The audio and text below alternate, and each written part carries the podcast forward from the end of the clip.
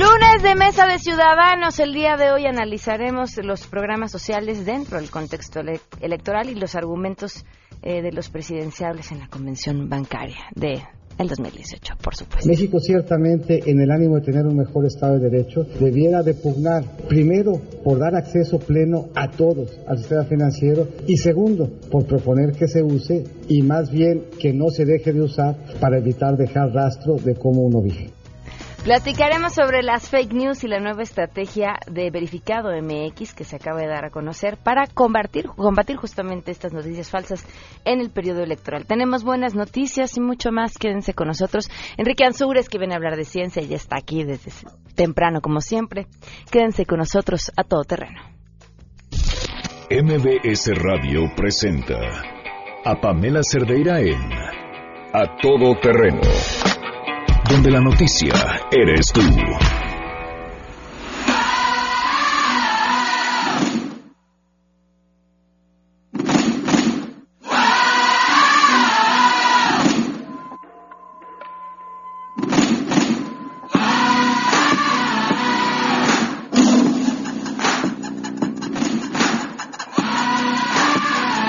Actitud de lunes con esto que es parte del soundtrack de The Greatest Showman qué buena canción. ¿A poco no da ganas como de pararse a bailar o hacer algo? Pertenecer a un musical, algo así por el estilo. Gracias por acompañarnos en este lunes 12 de marzo. Soy Pamela Cerdeira los invito a que se queden aquí hasta la una de la tarde. El teléfono en cabina 5166-1025, el número de WhatsApp 5533329585. En Twitter y en Facebook me encuentran también como Pam Cerdeira. Tenemos mucho que, que comentar y que platicar el día de hoy. La pregunta del día sobre el voto. ¿Aceptarían recibir algún beneficio a cambio de su voto? Esto nos contestaron. Queremos conocer tu opinión a todo terreno. ¿Aceptarías recibir algún beneficio a cambio de tu voto? No, ningún beneficio, compro mi voto. Eh, no, jamás, jamás vendería un voto.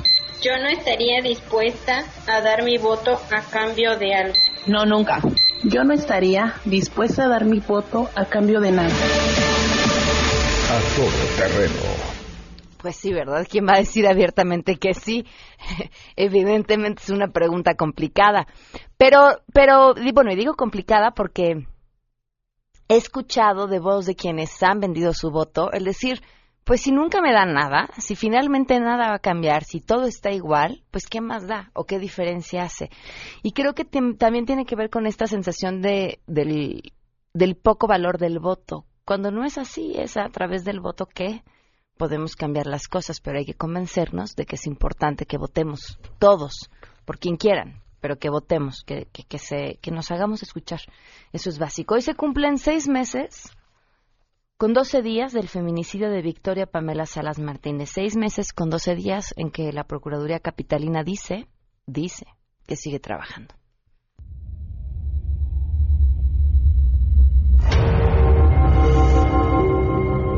Enojaba con mi esposo porque le decía, ¿cómo no vamos a hacer la voz? ¿Por qué se nos está tratando de, de la vida de alguien?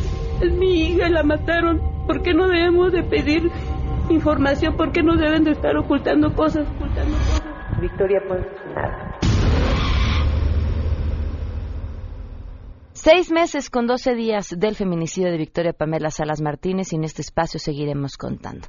Vamos a arrancar con la información. Saludo a mi compañero René Cruz. El consejero presidente del Instituto Nacional Electoral, Lorenzo Córdoba, dio la bienvenida a la resolución del Tribunal Electoral del Poder Judicial de la Federación, que revocó la prohibición para realizar debates en el periodo de intercampaña. De absoluta apertura, pues no, no, el INE no es organizador de debates durante intercampañas, incluso la decisión que tomó en su momento el INE fue una decisión que fue discutida y que generó no un consenso unánime. Estamos hablando de un tema en un periodo que seguramente más adelante necesitará una revisión, que es este periodo de las intercampañas, y bueno, pues que se hagan los debates quien los quiera hacer y que quiera, quien quiera ir, que vaya, digamos, esa es la posición del propio instituto. Nosotros estamos organizando tres debates y es de lo que nosotros nos concentramos. Eso es lo que está planteado en la ley, la realización de dos, vamos por tres debates. Córdoba Vianelo dijo que el INE investigará las quejas que pudieran presentarse por posibles violaciones a las reglas electorales derivada de la realización de estos debates. Informó René Cruz González. La Secretaría de Educación Pública dio a conocer que está por entrar en marcha la tercera etapa del Programa Nacional de Bebederos Escolares. El objetivo es instalar y dar mantenimiento a aproximadamente 8.000 bebederos adicionales. Las acciones serán implementadas por el Instituto Nacional de la Infraestructura Física Educativa y el Instituto Mexicano de Tecnología del Agua, que también alistan un proyecto piloto con tecnologías alternativas de captación de agua de lluvia y captación por condensación, esto para las escuelas que no tienen drenaje ni acceso al agua potable. La convocatoria para este proyecto se va a lanzar a finales de este mes de marzo e implicará una inversión inicial de 10 millones de pesos para llevar agua potable y gratuita a las escuelas de educación básica que todavía no tienen este servicio, informó Angélica Melín. El fin de semana, Pancha, la candidata presidencial independiente, concluyó su gira de trabajo a las afueras de un concurrido centro de entretenimiento parroquial, donde el expresidente Felipe Calderón Hinojosa festejaba el aval del Instituto Nacional Electoral a las firmas de Margarita Zavala, lo que le permite ya registrarse como candidata. Todos nos enteramos de este encuentro mediante una foto difundida en Twitter. Lo que sí se sabe es que el exmandatario saludó como buen político a Pancha y la invitó a convivir. Sobre los pormenores de este encuentro al día siguiente, al ser cuestionada Pancha, no supo qué contestarnos. Así habrá estado la francachela. Lo que sí se sabe es que Pancha también les dio su firma. Hartos del presunto hostigamiento sexual de un profesor de historia en contra de alumnas e incluso bachilleres varones que se han inconformado por excesos y mal comportamiento del maestro desde el 2015, estudiantes de la Escuela Nacional Preparatoria número 5 de la UNAM, la José Vasconcelos, tomaron las instalaciones del plantel este lunes en demanda del cese del académico, no solo de la Prepa 5, sino de toda la UNAM, exigen. En espera de respuesta formal de las autoridades universitarias, cabe recordar que en casos similares, la institución ha investigado y procedido con apego a debido proceso en respeto a los derechos de las víctimas y atendiendo las prerrogativas laborales que pudiera esgrimir el presunto implicado al deslindar responsabilidades y emitir sanciones correspondientes. En el primer turno, la protesta se ha desbordado a la entrada principal del plantel en calzada del hueso, impidiendo el tránsito vehicular en solidaridad, dicen, con las compañeras y compañeros que fueron acosados, informó Rocío Méndez.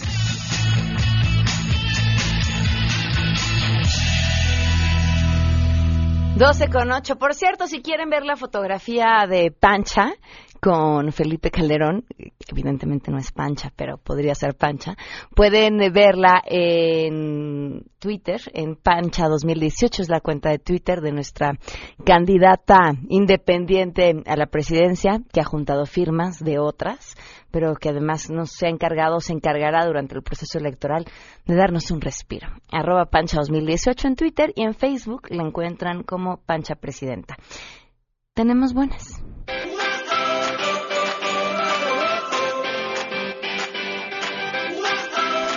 Nora Bucio, hoy portadora de buenas noticias. Te escuchamos, Nora. Buenas tardes. Pamela, te saludo con gusto y te comento que la Secretaría de Gobernación puso en marcha el módulo para la emisión del certificado único policial para certificar a los elementos estatales, municipales y ministeriales, así como a los oficiales de guardia y custodia del Sistema Penitenciario Nacional. A través del Secretario Ejecutivo del Sistema Nacional de Seguridad Pública, su titular, Álvaro Vizcaíno Zamora, señaló que el Consejo Nacional de Seguridad Pública en agosto del 2016 aprobó los lineamientos para la emisión, desarrollo e implementación del CUP. Este certificado policial se otorga a todos los integrantes de las instituciones de seguridad pública que cuentan con la evaluación aprobatoria en control de confianza, evaluación del desempeño, evaluación de competencias policiales básicas y que acrediten haber realizado información inicial o equivalente.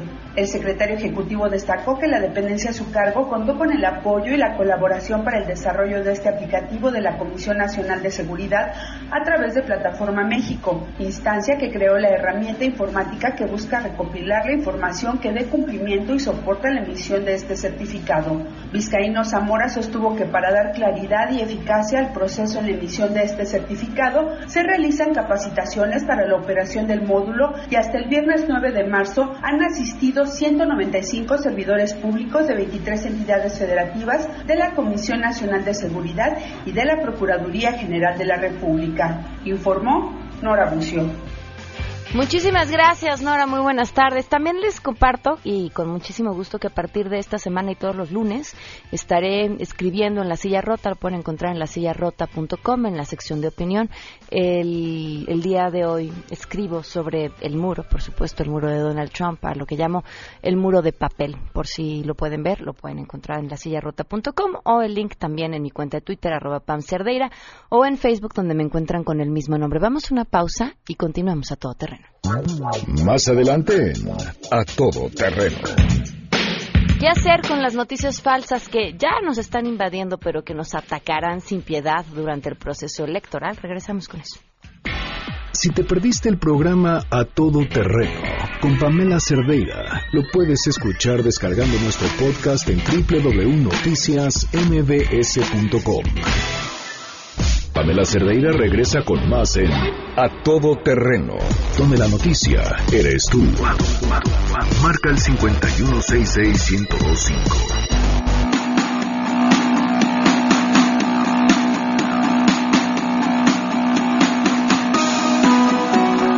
del día con 13 minutos, continuamos a todo terreno. El término fake news, popularizado sin duda, por Donald Trump, pero del que hemos sido víctimas, pues históricamente y a la vez con la facilidad de mayor acceso a la información o de crear esta información eh, con, con Internet, pues recibimos mucho más de estas noticias falsas.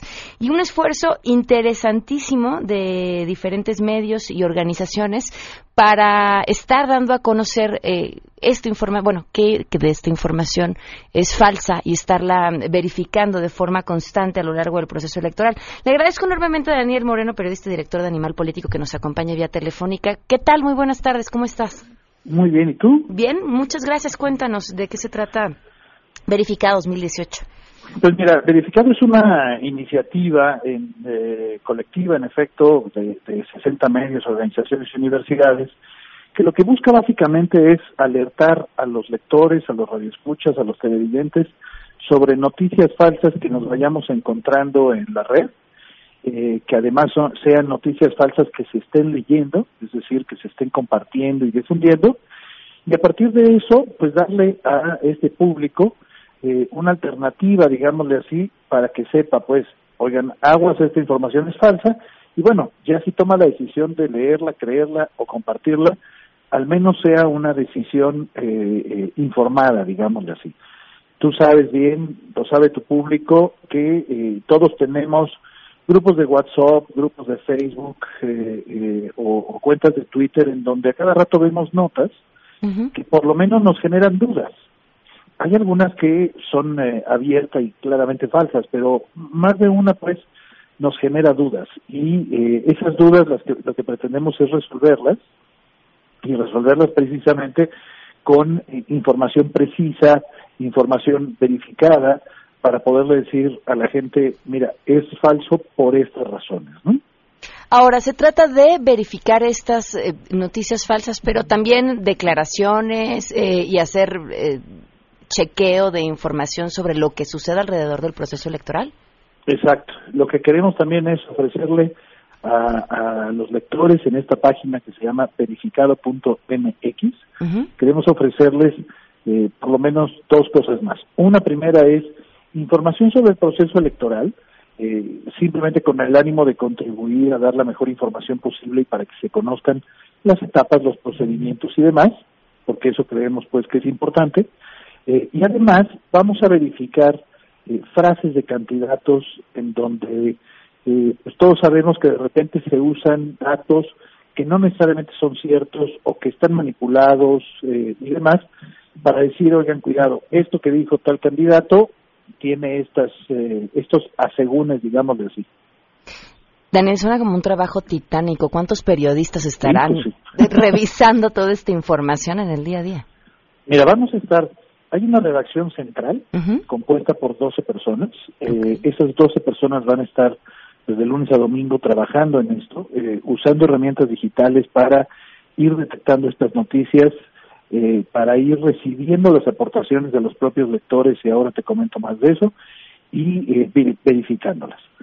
Eh, esa es una primera parte. Pero además, digamos, cada medio eh, mandó periodistas para capacitarse y conocer pues las herramientas digitales y los procedimientos metodológicos para verificar información, de tal suerte que eh, pues este estos últimos días eh, asistieron 96 periodistas de diferentes medios a esta capacitación con el ánimo pues de extender esto lo más que se pueda. Eh, mira, lo cierto es que eh, el fenómeno de las noticias falsas, yo coincido con lo que decías en tu presentación, han existido siempre e incluso muchas veces los medios hemos sido, por razones eh, de todos colores y sabores, cómplices o propagadores de este tipo de información. Claro. Pero ahora, con las redes, esto ha crecido considerablemente. Yo creo que en México es un fenómeno relativamente nuevo, pero además es apenas está, digamos, despejando eh, no no hay la, la, cantidad que hubo en el proceso electoral de Estados Unidos, por ejemplo, pero eso no significa, no significa que no las vaya a haber. Eh, cada vez hay más y creo que esto será eh, vida cotidiana, pan nuestro de cada día durante estos próximos cuatro o cinco meses, ¿no? Entonces, todo este equipo pues lo que pretende es estar dando en esta página verificado.mx eh, la información que vayamos confirmando y cotejando para que la gente, insisto, eh, sepa que eh, tal o cual nota es falsa. Eso es lo que nos importa mucho. Yo creo, por ejemplo, que hay un caso, hoy, hoy empezamos con cuatro casos, eh, pero hay uno particular que a mí me importa destacar porque si un video es visto como el que tenemos en, en, en la página por más de 600 mil personas, si además es compartido 14 mil veces, bueno, sin duda es muy importante decirle a la gente, aguas, este video es falso y aquí están las pruebas de que es falso. Eso es algo que nos importa mucho. Y te decía que vamos a abrirle la puerta a los lectores, radioescuchas y televidentes porque ya tenemos, ahí en la página lo pueden consultar en verificado.mx, una cuenta de correo para que nos puedan decir, oigan, vi esta nota y no sé si sea cierta o no, o para denunciar una noticia falsa, y también vamos a tener una línea de WhatsApp para que eh, la gente pueda compartirnos las cadenas que reciba y que también le generen dudas.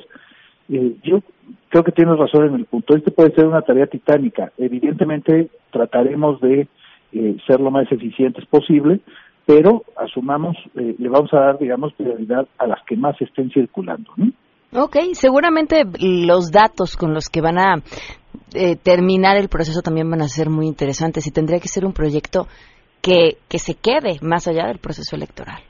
Pues ojalá, mira, por lo pronto, este es un proyecto definido para el proceso.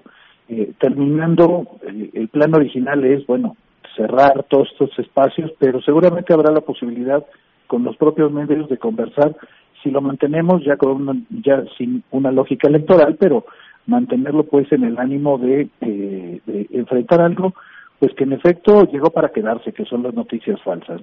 Claro, pues estaremos atentos y muchísimas gracias y felicidades.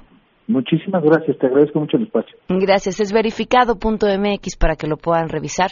El, les voy a buscar un cuento que habla, es un cuento infantil, sobre cómo eh, cómo se divulga la información y cómo ésta termina convirtiéndose en casos como este, en, noticias falsas. Es, un cuento viejísimo y, y, además muy entretenido. Se los comparto más adelante. Vamos a una pausa y volvemos. Pamela Cerdeira es a todo terreno. Síguenos en Twitter, arroba Pam Cerdeira. Regresamos. Pamela Cerdeira está de regreso en A Todo Terreno. Únete a nuestra comunidad en facebook.com. Diagonal Pam Cerdeira. Continuamos.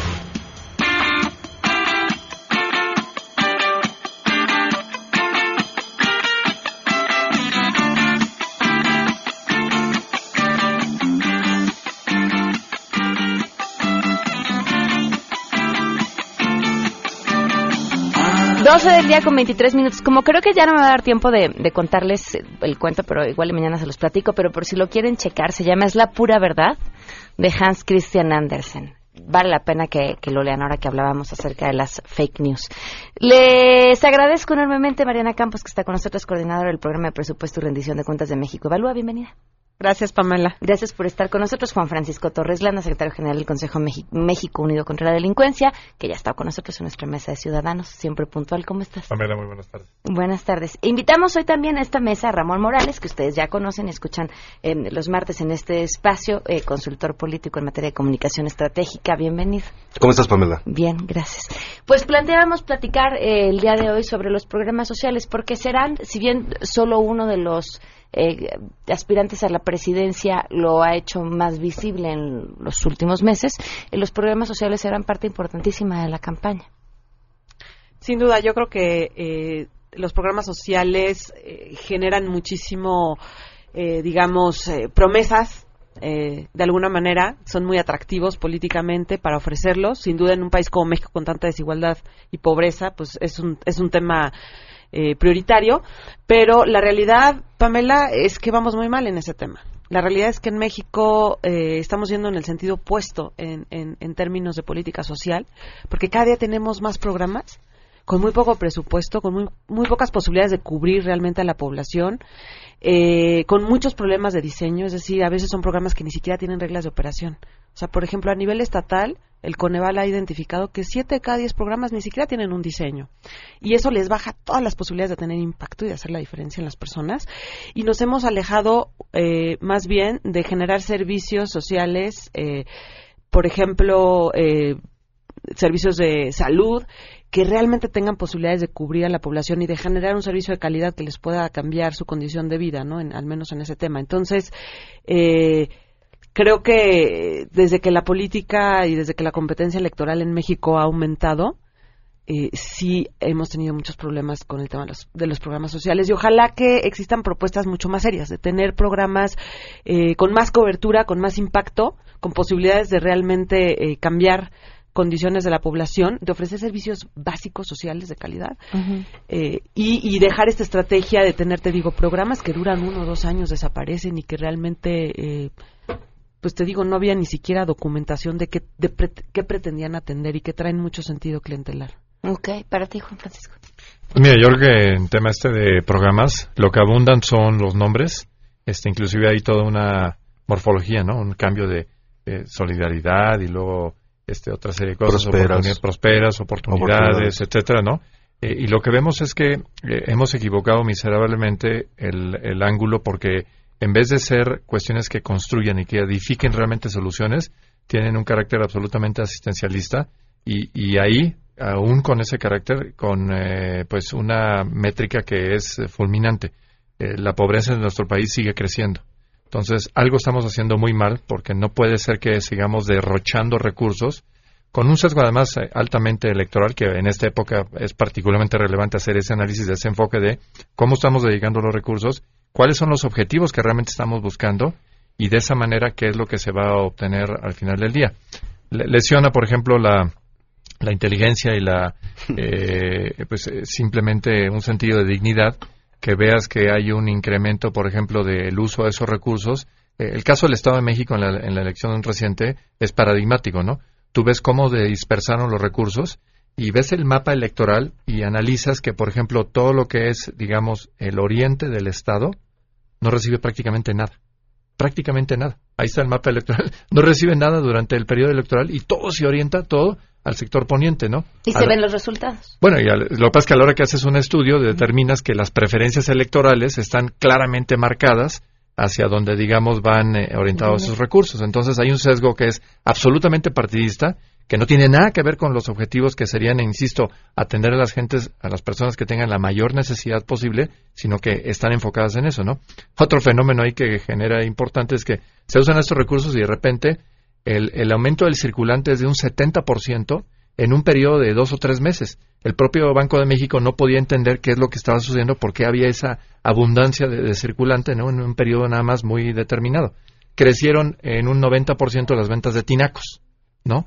Este, dice, oye, pero caray, ¿cómo puede ser que sean tan burdos y tan absurdos, no? Y sin embargo, eh, el efecto surtió, digamos, una, un resultado que cuestionable o no, ahí está, ¿no? Eh, tenemos que dejar atrás eso. No podemos seguir en un país que tiene 60 millones de, sesenta y tantos millones de personas, este, digamos, en, pobreza. 12 de ellos en pobreza extrema, que se dice fácil, pero 12 millones de mexicanos hoy no saben si van a comer. A, ese nivel es el que estamos midiendo, ¿no? 12 millones no saben si hoy van a comer. Y estos cuates desperdigando los, los recursos de esta manera, ¿verdad? Este, no, no se permite y México Evalúo tiene estudios maravillosos, ¿no? Eh, increíbles sobre desnudar este uso totalmente sesgado, faccioso, este, alterado, ¿no? Comercial. enormes, comercial y con un con un rendimiento social, la verdad es que pues no, no, no, no lo veo. Decías ahorita, este, al principio de tu programa que si alguien está dispuesto a vender su voto, ¿no? A cambio de algo. eh, pues contrario a lo que escuchas en, en, en, en corto, este, los tinacos y estos eh, otros dicen, dicen lo contrario, dicen que las personas sí están dispuestas a vender su voto a cambio de una dádiva. Y eso nos debe ofender y nos debe preocupar, porque además estamos ahora en la antesala de la elección más importante del país eh, en toda su historia. Para ti, Ramón. Uno de los elementos sobre los que depende la retórica de la campaña de José Antonio Mide es un elemento subliminal, es que fue secretario de Desarrollo Social. Él ha acudido a las eh, comunidades más hacinadas del país, entregando apoyos, entregando despensas. Él es el cuarto candidato o precandidato presidencial que concurre en este puesto como secretario en Sede Sol. Luis Donaldo Colosio, Josefina Vázquez Mota, Ernesto Cordero y él comparten este cargo para generar reciprocidad es mucho más fácil convencer a un votante de que vote por mí porque siente que me debe algo, a que vote por mí por mis propuestas políticas que tienen que ver en Internet, porque si no le llega la propaganda o no le llega el periódico, pues nunca se va a enterar. Entonces, esta es una herramienta con la cual la campaña de José Antonio Miedes empezó hace tiempo, pero no se trata de él, se trata del sistema. O sea, estamos ante una de las grandes oportunidades de mejorar como sociedad que es cerrar el paso al uso clientelar de los programas sociales, que es una cosa que ya, eh, o sea, México acaricia, estamos cada vez más cerca porque realmente es mucho menor a como era anteriormente. Nosotros tenemos más oportunidades de participación social, más oportunidades de informarnos, y, el, pero estos programas siguen siendo el gran sustituto de la educación.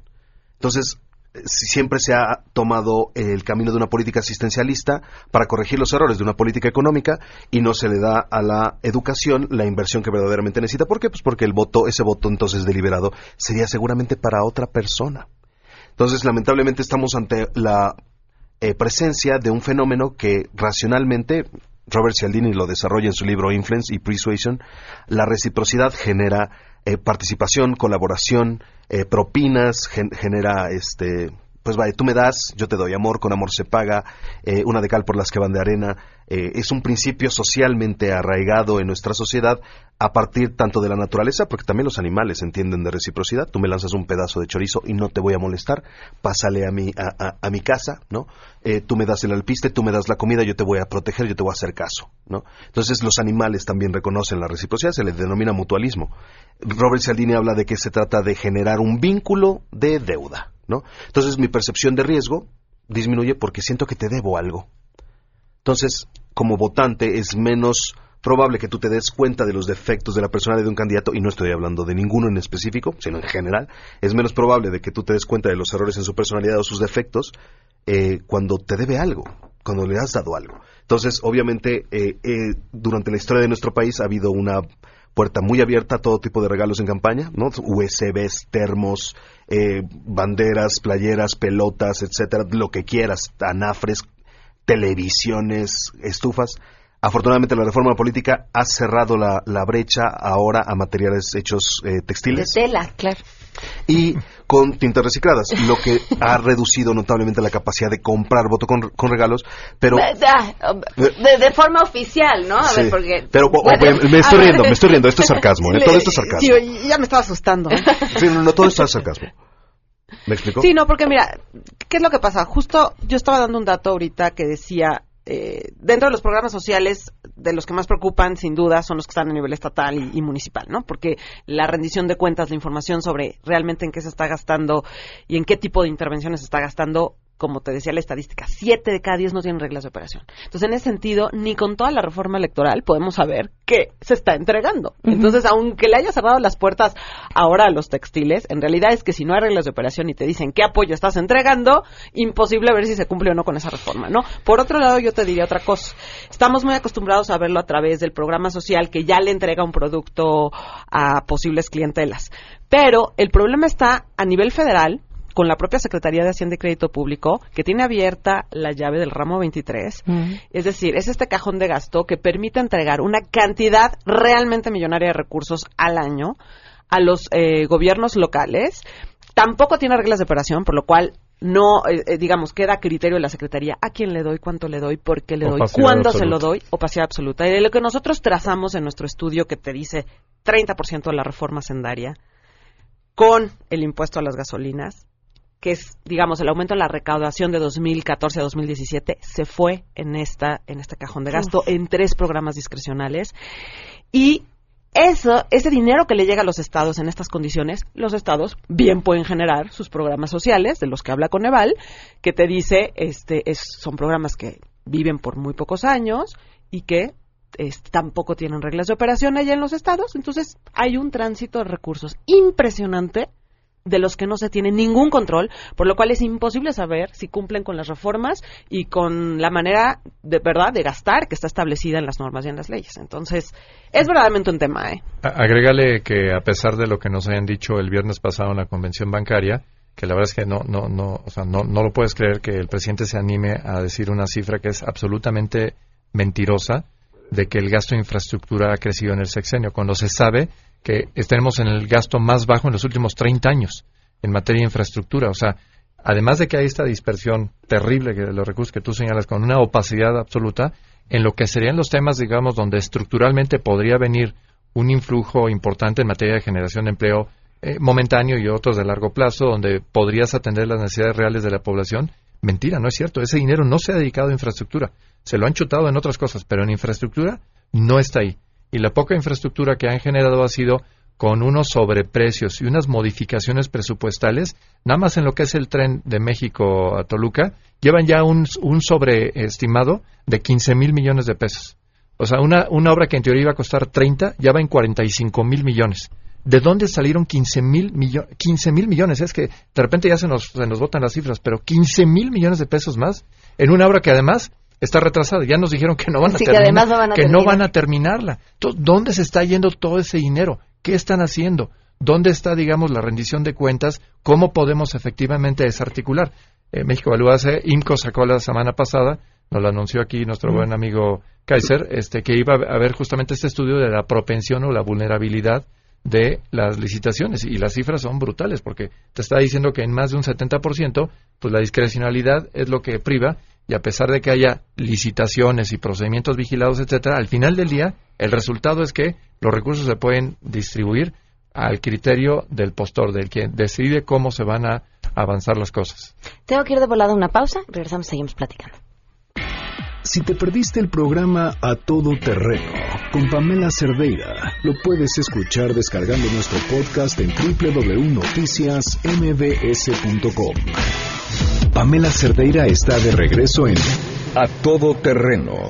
Únete a nuestra comunidad en facebook.com, diagonal Pam Cerdeira. Continuamos.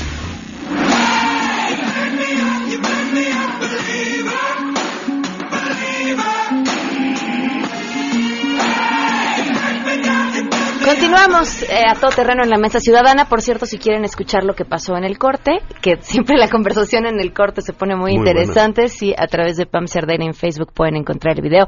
Y vas a comentar algo, Román. No, no, no, perdón, te escucho, te escucho. Ah, no, bueno, continuamos entonces. Sí, yo creo que eh, nos está tocando un punto importantísimo eh, el tema este de la infraestructura. Es decir, yo creo que tenemos, o sea, no tenemos realmente los vehículos, las iniciativas, los programas ahorita para ejercer un gasto de calidad, ¿no? Por un lado tenemos estos programas sociales que han ido en incremento, cada vez son más dispersos, cada vez pero por el otro lado no tenemos un gasto de infraestructura que puedas, que tenga posibilidad de ser un gasto de calidad. ¿Cuál sería un programa social adecuado? Si pudieras, bueno, si ha existido alguno que digas, este programa social ha rendido frutos. Sí existen algunos, por supuesto que ¿Un sí. ejemplo? Un ejemplo en la SEP, el programa para atender el rezago educativo de adultos mayores, bueno, más bien de adultos, sí, que son casi siempre adultos mayores, que tienen problemas de analfabetismo, es el programa de Linea, digo, ese es conocido, que ha batido rezagos educativos. Eh, por supuesto que los hay. ¿Alguno que dé recursos que fun haya funcionado? Bueno, yo creo que sin duda oportunidades, no sé, actualmente Prospera ha tenido algunos señalamientos, pero eh, a lo largo de la vida Prospera ha tenido distintos nombres con distintas administraciones y esa intervención en distintos años ha sido bien evaluada, ¿no? Es decir, niños que tenían problema de desnutrición han logrado eh, estar mejor nutridos y han demostrado impacto. De hecho, es un programa que en otros países del mundo se ha copiado porque está diseñado, porque tiene reglas de operación, porque se evalúa, se sabe cómo mejorarlo y así se ha hecho durante muchísimos años, ¿no? Pero la mayoría de los programas no obedecen esa estrategia, que es identifico un problema, diseño una intervención para atender ese problema, evalúo y monitoreo qué pasó y luego retroalimento y mejoro mi programa, ¿no? Entonces, este círculo virtuoso de evaluar, monitorear, diseñar, no, la mayoría de los programas, por ejemplo, a nivel estatal y municipal, por supuesto no lo tiene, y a nivel federal, pues tampoco. Este, o si se evalúa, no se hace algo al respecto, ¿no? O tienen de entrada pocas posibilidades, porque a veces la cobertura es tan chiquita y son tantos que lo que te dice la lógica es integremos una política que tenga posibilidades de tener más bien una cobertura total y de ofrecer un, un servicio de calidad, ¿no? Cuando te refieres a la cobertura total, y no me gustaría desviar la tema, el tema hacia la renta básica universal, pero hacia ese tipo de idea general nos estamos refiriendo. No, me voy a que tú dices, tenemos una población en donde eh, tal cantidad de población presenta un problema, ¿no? Pero resulta que con el programa y el presupuesto que tienes vas a atender al 5% Ok, o al claro. 10%. Es muy Entonces te queda el 90% desatendido. ¿Qué posibilidades tienes de abatir ese problema? No. Entonces, pero así tenemos, así están de, digamos, Atomizados, para- los programas. Entonces, lo que los especialistas dicen es necesitamos más bien políticas integrales. O sea, en lugar de tener, porque fíjate, junto con, con los programas federales, los estatales y municipales hacen más de 6.000 intervenciones. A nivel federal son 233 las que se han identificado, pero a nivel estatal y municipal suben muchísimo. Entonces lo que se dice es, ¿por qué meter el dinero tan atomizado? ¿Por qué no generar buenos servicios educativos, buenos servicios de salud de excelente calidad y sí algunas intervenciones, por supuesto, eh, para asistir a las personas que están de plano en una situación crítica, pero con las miras a por su- una política económica y de empleo que es lo que realmente va a abatir eh, la pobreza, ¿no? A mí, Dante Delgado declara, mi generación le falló a México, le falló al país. Dante Delgado es un baby boomer. La gran mayoría de las personas que están ocupando los puestos más altos de gobierno ahorita son generación X, la gran mayoría. Eh, baby boomers generación X. Los millennials estamos entrando. Los millennials más viejos tienen mi edad, 35 años, nacieron en el 82. Muy pocos han tenido la oportunidad de, permear realmente en el gobierno como para cambiar la realidad. A mí me gustaría mucho hacer un pequeño resumen de la estructura que estamos tratando de velar para que mi generación, que ahorita está en la prepa, que ahorita está terminando la prepa en la universidad o en el posgrado apenas en la escuela, entienda qué es lo que tiene que atacar. Número uno, sobrepreciación de obra pública. Tengo entendido que es una, una cosa importante que se tiene que corregir. Discrecionalidad en ciertos ramos hacendarios deben de ser supervisados, limitados y observados. También eh, la eh, falta de ejecución final después de que el dinero se administra un fideicomiso, la ejecución final del producto no se está llevando a cabo, están sobrepreciados, no planificados y no se ejecutan. Salen en la foto del acto de inauguración y no se siguen. Tengo entendido que es hasta ahora donde, donde estamos yendo con esto, ¿no? Entonces vienen sobrepreciados, no vienen verdaderamente observados y en última instancia la, la- son los diputados el centro en el cual la participación ciudadana podría verdaderamente impactar en que esto se observe, se cumple, se administre completamente. La posibilidad que tendría entonces un millennial de impactar en esto sería exigiéndole a su diputado que participe de una manera activa en eh, la supervisión, la supervisación de estos programas de obra pública o pertenecer, ser diputado, estar en un grupo de porque un millennial en este momento, además, ¿Qué puede hacer? oportunidad tendría, no? O sea, es- es- se trata de Instagram, es- digo, somos poderosos en esa materia, ¿no? Se trata de Facebook, se trata de Snapchat, está bueno, pero, o sea, ¿qué es lo que nos queda entonces como generación? Eh, Bueno, yo, yo creo que sin duda el participar en las redes y, y exigirle a tu diputado es algo que hay que hacer de cajón, ¿no? Y eso ahorita y siempre. Eh, pero sin duda hay otros temas que pues no se van a cambiar o eh, dentro de esta misma vertiente que no se van a poder cambiar porque así está dada las relaciones de poder. O sea, el balance de pesos y contrapesos está dado así, uno, por los diseños institucionales, o sea, por ejemplo, en, el, en materia de gasto público, se aprueba un presupuesto y eh, tanto la Secretaría de Hacienda, que ejerce más del 50% directamente del presupuesto, junto con demás ejecutores de gasto, pueden cambiarlo sin rendir cuentas. ¿no? Entonces, eso no motiva en lo absoluto a que los diputados generen una capacidad técnica para estar supervisándolo de manera continua. Entonces, nada más lo aprueban, después se ejerce otro, se publica la cuenta pública y se acabó y no hay realmente una retroalimentación de lo sucedido porque no hay seguimiento en el Congreso. Entonces sí tendríamos que pensar en dos cosas. Uno, necesitan los diputados tener más facultades como en otros países y también mayor capacidad técnica, ¿no? Y por eso ha venido también la idea de sociedad civil de tener una oficina verdadera de presupuesto dentro de la Cámara de Diputados, por ejemplo, que ahorita tenemos un centro de estudios de las finanzas públicas, pero tiene un perfil bajo, o sea, nunca oyes que saquen un comunicado, que, ¿no? Este, están ahí como que eh, pues sí, porque políticamente está bastante controlado. Entonces necesitamos generarle gobernanza a ese centro, tener una oficina de presupuesto que saque los diagnósticos, que diga y que tenga voz para decir este programa no tiene futuro, no, es, no tiene reglas de operación, se está metiendo un chorro de presupuesto en esto y entonces está diluyendo la calidad del gasto, ¿no? Entonces necesitas tener un jugador, un jugador adentro con un perfil técnico que no cambie con, con los legisladores, que se quede ahí, que sea como un verdadero think tank bien diseñado y que le permita al Congreso ser un contrapeso ¿verdad? Porque el día de hoy, pues le das las facultades, pero pues no tienen capacidad para hacerlo. Entonces hay que ir trabajando en eso, sin duda, a mediano plazo. ¿no? La ciudad. ¿no crees que parte del problema es justamente que en la Cámara de Diputados no están haciendo lo que se requiere para generar mayor visibilidad y transparencia en el uso de los recursos? En teoría, la, la Constitución señala que así como los ingresos se aprueban por ambas cámaras, lo que es las erogaciones solamente las aprueba en la Cámara de Diputados, en teoría porque son los representantes del pueblo. ¿No? Y sin embargo, ellos no han hecho lo suficiente, por ejemplo, para obligar a que todo el uso de recursos se tendría que transparentar o por lo menos estar en una plataforma digital. El solo hecho, yo no estoy diciendo que organizaciones como México Evalúa, como Mexicanos contra la Corrupción, etcétera, varias, incluyendo nosotros también, México Unido contra la Delincuencia, pudiéramos justamente acceder a esa información. El solo hecho que se sepa que la información está disponible es un enorme factor de disuasivo de que alguien pretenda abusar. Claro. Hoy en día ese ingrediente lamentablemente no está ahí. No solamente eso, sino que los diputados han hecho, por ejemplo, algunas prácticas como es reservarse fondos para aplicar discrecionalmente. Entonces esto parece ser más bien un juego político donde dice, oye, tú déjame unos recursos a mí y yo te voy a dejar que tú utilices otros discrecionalmente, ¿no? Y una especie de componendas. Eh, yo creo que en el momento en que esta información estuviera, insisto, genéricamente disponible eh, y que cualquiera pueda entrar a revisarla, pues alguien se la pensaría dos veces antes de ir adelante. Y este uso de discrecional de recursos en el ramo 23 se ha detectado, por ejemplo, ¿qué entidad crees que ha recibido la mayor cantidad de los recursos en demérito de otras? Pues nuestro lugar favorito mexiquense, ¿no? por supuesto, es, el Estado de México. reciprocidad. Ese es el que ha recibido el gran embate, ¿no? Ahí es este, donde la momia se va a descansar un sexenio. No hay ningún tipo de, de proporcional ni demográfica, ni territorial, ni nada. No existe ninguna lógica. Es un mero uso de aquí están mis preferencias y aquí es lo que lo, quiero hacer llegar, insisto, con una enorme opacidad. Dicho de paso, se me olvidó decir que en el periodo electoral del Estado de México, el gran líder en la sede Sol era un operador político conocido como el señor Luis Miranda, ¿no? O sea, tenía que haber ese ingrediente para que las cosas sucedieran como, como lo querían. Tengo que despedir la mesa, pero creo que es importante para contestar a la pregunta que hizo Ramón de qué podían hacer.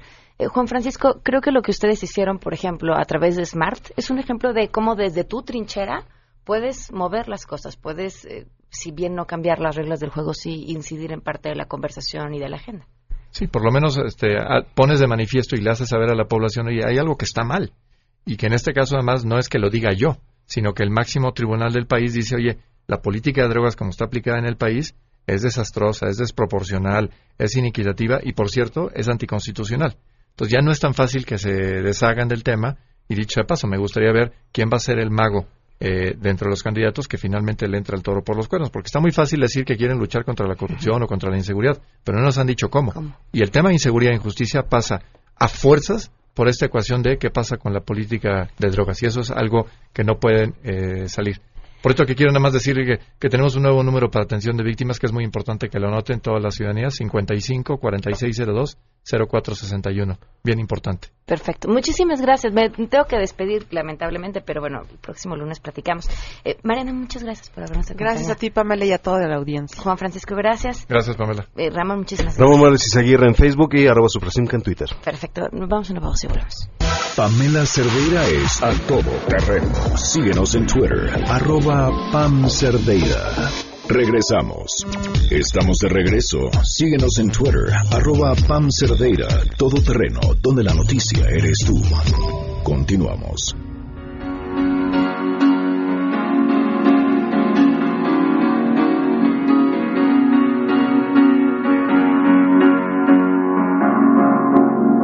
12 con 30, y bueno, con salud, 12 con 54 minutos, continuamos a todo terreno. Enrique Ansures está con nosotros, ¿cómo estás? Muy bien, ¿De a gusto de estar aquí. Enrique? Pues ya hablando de falsas noticias, de cómo se propagan estas noticias, sobre todo desde el punto de vista político, pues la ciencia también tiene respuestas y hace un estudio sobre esto. Fíjate que recientemente en la revista Science se dio a conocer un artículo bastante, no un artículo, un estudio bastante interesante que, que respecta de cómo se propagan las, las noticias a través de Twitter. Ok. De Twitter. Y lo que están eh, haciendo estos este, investigadores es que con base a un estudio hecho en Estados Unidos con, con ciento, eh, 126 mil historias tuitadas por 3 millones de personas a unos cua- eh, 4.5 millones de veces de entre 2006 y 2017, Ok. llegaron a la conclusión que eh, las noticias que son falsas se, se, se propagan 70% más rápido que las, que las veraces. verdaderas, por supuesto. Y justamente las eh, dentro del estudio en- eh, vieron cuáles son las noticias que más eh, se están este, propagando de- en este sentido y son las del, del punto de vista político. Entonces ahora que vienen elecciones, pues vamos a ver justamente este tipo de, de efecto. ¿Cómo Es que además las noticias falsas generalmente tienen titulares mucho más llamativos. Eh, pareciera a veces que la verdad no resulta tan interesante. Por supuesto. Y eso hace que, que la gente decida compartirlas más porque son, son llamativos, porque son alarmistas y demás. Pero esto nos, nos hace dar un poquito de conciencia de qué es lo que vamos a ver en las siguientes elecciones, de cómo vamos a empezar a tomar ese tipo de, de- de propaganda que se va a estar dando eh, por parte de los partidos políticos y invitarle al radio escucha que piense dos veces lo que está viendo en Twitter y no lo dé por hecho. Entonces, este, pues los invitamos a que no, no tomen decisiones este, usando este tipo de información sin haber comprobado la fuente y si es cierto. Porque cuántas veces vemos una noticia y que luego, luego, luego lo, Sí, lo replican. y somos todos los que utilizamos cu- cualquier red social y por supuesto WhatsApp todos los días somos corresponsables. Antes de compartir algo, eh, tómate un minuto para pensar si de verdad crees que eso cuenta con todos los elementos para que sea verdadero. Pues si no, nada más eres cómplice y lo peor del caso es que eres cómplice sin siquiera saber de quién y de los intereses de qué, porque quien está creando esta información falsa tiene, tiene un fin específico y Por hay dinero y hay intereses y hay recursos detrás de eso. Algunos dirán, dicen, ay, pero son las redes sociales, ¿qué, qué va Mm. a pasar? Pues déjenme decirles que actualmente las redes sociales ya tienen un impacto mediático muy grande, sobre todo con las nuevas generaciones. Entonces, eh, por supuesto que por ahí hay, hay intereses y están llegando por ahí, y ahora que tomemos las decisiones las pensemos bastante bien, y porque esto sí puede afectar a un país completo y a toda una sociedad. Lo vimos en Egipto con Facebook. Facebook básicamente fue un centro neurológico para hacer una revolución completa en un país. Y esto podría ser, lo podemos ver en las siguientes elecciones. Tu nuevo canal de YouTube. Bueno, mi Twitter primero, arroba Enrique Ansures, ahí les voy a poner la investigación hecha por Science para que vean que esto no es una noticia falsa, no estoy propagando una noticia falsa. Y les, les también les comento que tengo mi fanpage, este, que es en Facebook, que es Enrique Ansures, divulgador de la ciencia. Ahí estoy poniendo también esta información y videos que también ya estoy haciendo para todos los interesados en ciencia y todo estos- este tipo de, de menesteres. Ahí me, me pueden localizar. También, también ya estoy regalando libros en, en redes sociales y por ahí vamos a obsequiar el telescopio para el Día del Niño. Pónganse las pilas, síganme en Twitter, arroba Enrique Ansures y en mi fanpage Enrique, Enrique Ansures, Ansures. divulgador de la ciencia. Muy bien, Enrique, felicidades. Muchas gracias. Pamela. Gracias a ti. Nos vamos, 12 con 57. Que tengan un excelente inicio de semana. Nos escuchamos mañana a las 12 del día en A Todo Terreno. Soy Pamela Cerdeira y se quedan en Mesa para Todos.